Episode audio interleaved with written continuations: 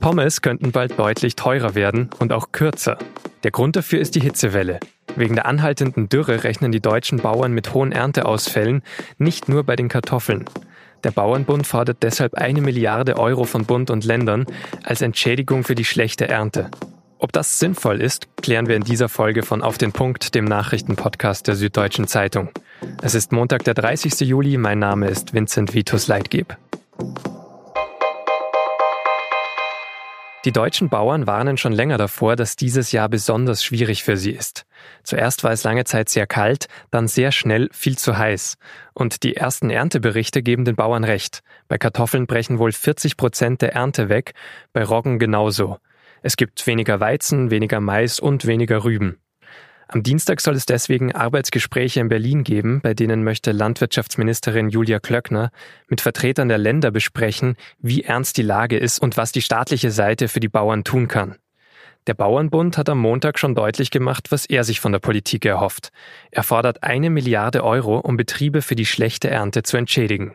Wolfgang Schärfke vom Landesverband Brandenburg bleibt aber realistisch. Die Milliarde ist sicherlich der Schaden, der möglicherweise im Augenblick zu konstatieren ist. Es wird sicherlich keine Milliarde Euro bereitgestellt werden. Aber wir machen es dann an den Ernteausfällen hoffentlich fest, dass wir also sagen, wenn ein Betrieb 70 Prozent Schaden hat, dann wird dieser Schaden zu so und so viel Prozent auch beglichen. Außerdem sollen Bauern in guten Jahren auch Steuererleichterungen bekommen, um mehr Geld ansparen zu können. Julia Klöckner will die Bauern unterstützen, hat aber auch gesagt, dass sie erst noch auf die finalen Ernteberichte Ende August warten will, bevor sie über Hilfen spricht. Von der Opposition hat sich unter anderem schon die Fraktionsvorsitzende der Grünen, Katrin Göring-Eckardt, gemeldet. Die fordert, dass die Regierung sich nicht nur um kurzfristige Sofortmaßnahmen kümmern soll. Wer die Klimakrise immer noch ignoriert, handelt mindestens fahrlässig, so Göring-Eckert. Und bei mir im Studio ist jetzt Silvia Liebrich, die sich im SZ-Wirtschaftsressort mit Umweltthemen und mit Themen der Landwirtschaft beschäftigt.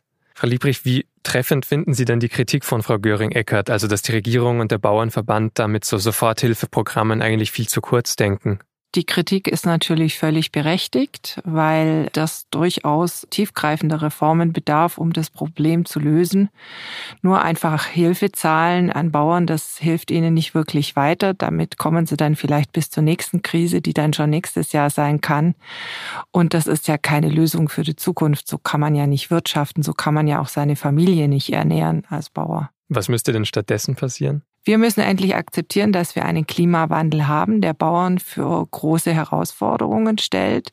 Und dafür muss man die Weichen auch in der Politik stellen. Und ein wichtiger Ansatzpunkt ist die Zahlung von Subventionen.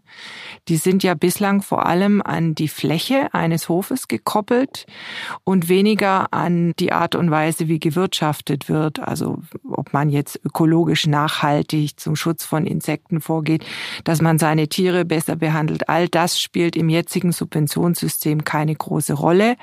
Und das muss sich ändern, weil durch ein nachhaltigeres Wirtschaften auch die Resistenz gegen den Klimawandel ja größer wird. Zu den aktuellen Ernteausfällen gibt es ja jetzt am Dienstag einen ersten Termin, wo Landwirtschaftsministerin Glöckner mit Vertretern der Länder auch sprechen möchte.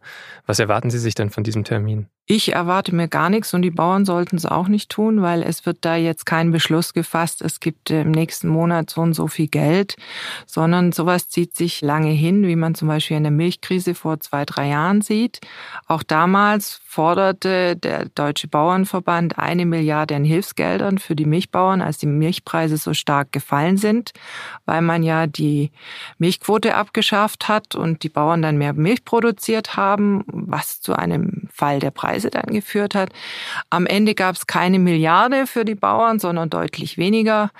Aber es hat sich am System nichts geändert.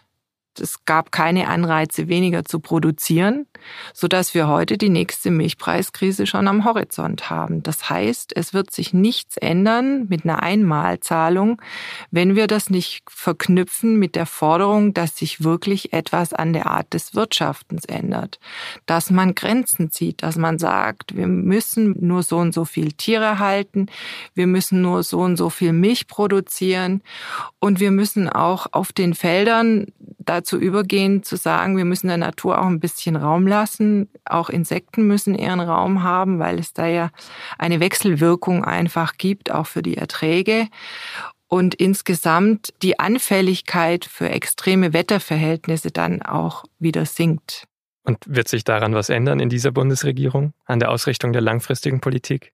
Nein, das kann die Bundesregierung ja auch nicht alleine entscheiden, sondern das wird ja auf EU-Ebene und in Brüssel entschieden, wie die Agrarpolitik im Einzelnen aussieht. Subventionen werden ja europaweit verteilt und im Moment wird ja über die große Agrarreform die nächste anstehende verhandelt. Und was dort halt viel zu wenig im Moment stattfindet, ist, dass man über Klimaschutzmaßnahmen nachdenkt und wie man Bauern helfen kann, klimaschutzfreundlicher zu wirtschaften. Das heißt, man muss ihnen nicht nur Subventionen zahlen für die Fläche, die sie haben, sondern für jede einzelne Maßnahme, die hilft, Böden zu schonen, Wasser zu schonen, CO2 zu binden, müssen sie extra Geld noch zusätzlich bekommen. Man muss also Anreize setzen für die Bauern, dass sie auf die Art und Weise mehr Geld einnehmen und nicht einfach nur vom Ertrag leben, den ihre Felder hergeben.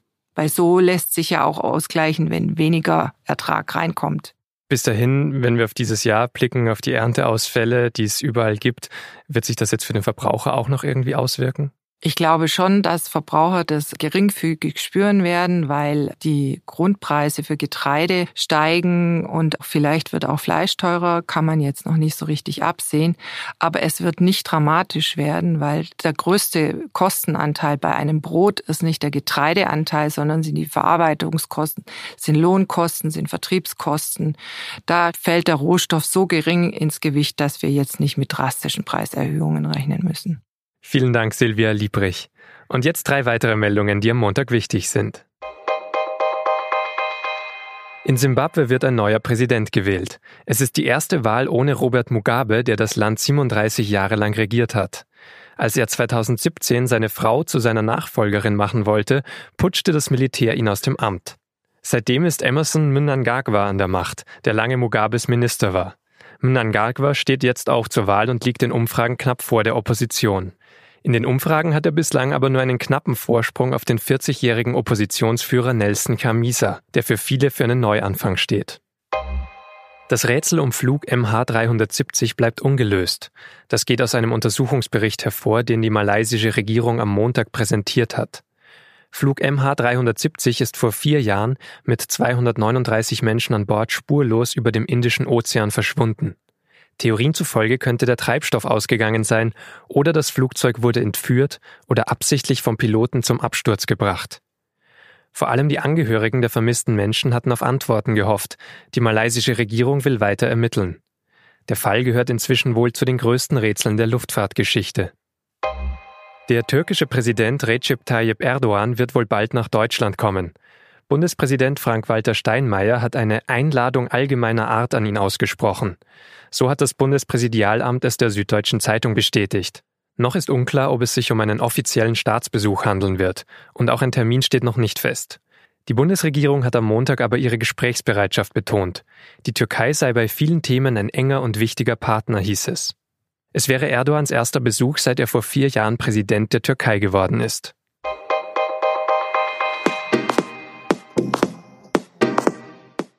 Das war auf den Punkt der Nachrichtenpodcast der SZ. Redaktionsschluss war 16 Uhr.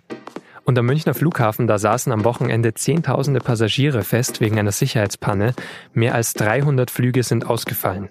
Wie es zu der Panne kommen konnte und wie Betroffene in so einem Fall entschädigt werden, lesen Sie auf sz.de. Den Link zum Artikel finden Sie in unseren Show Notes.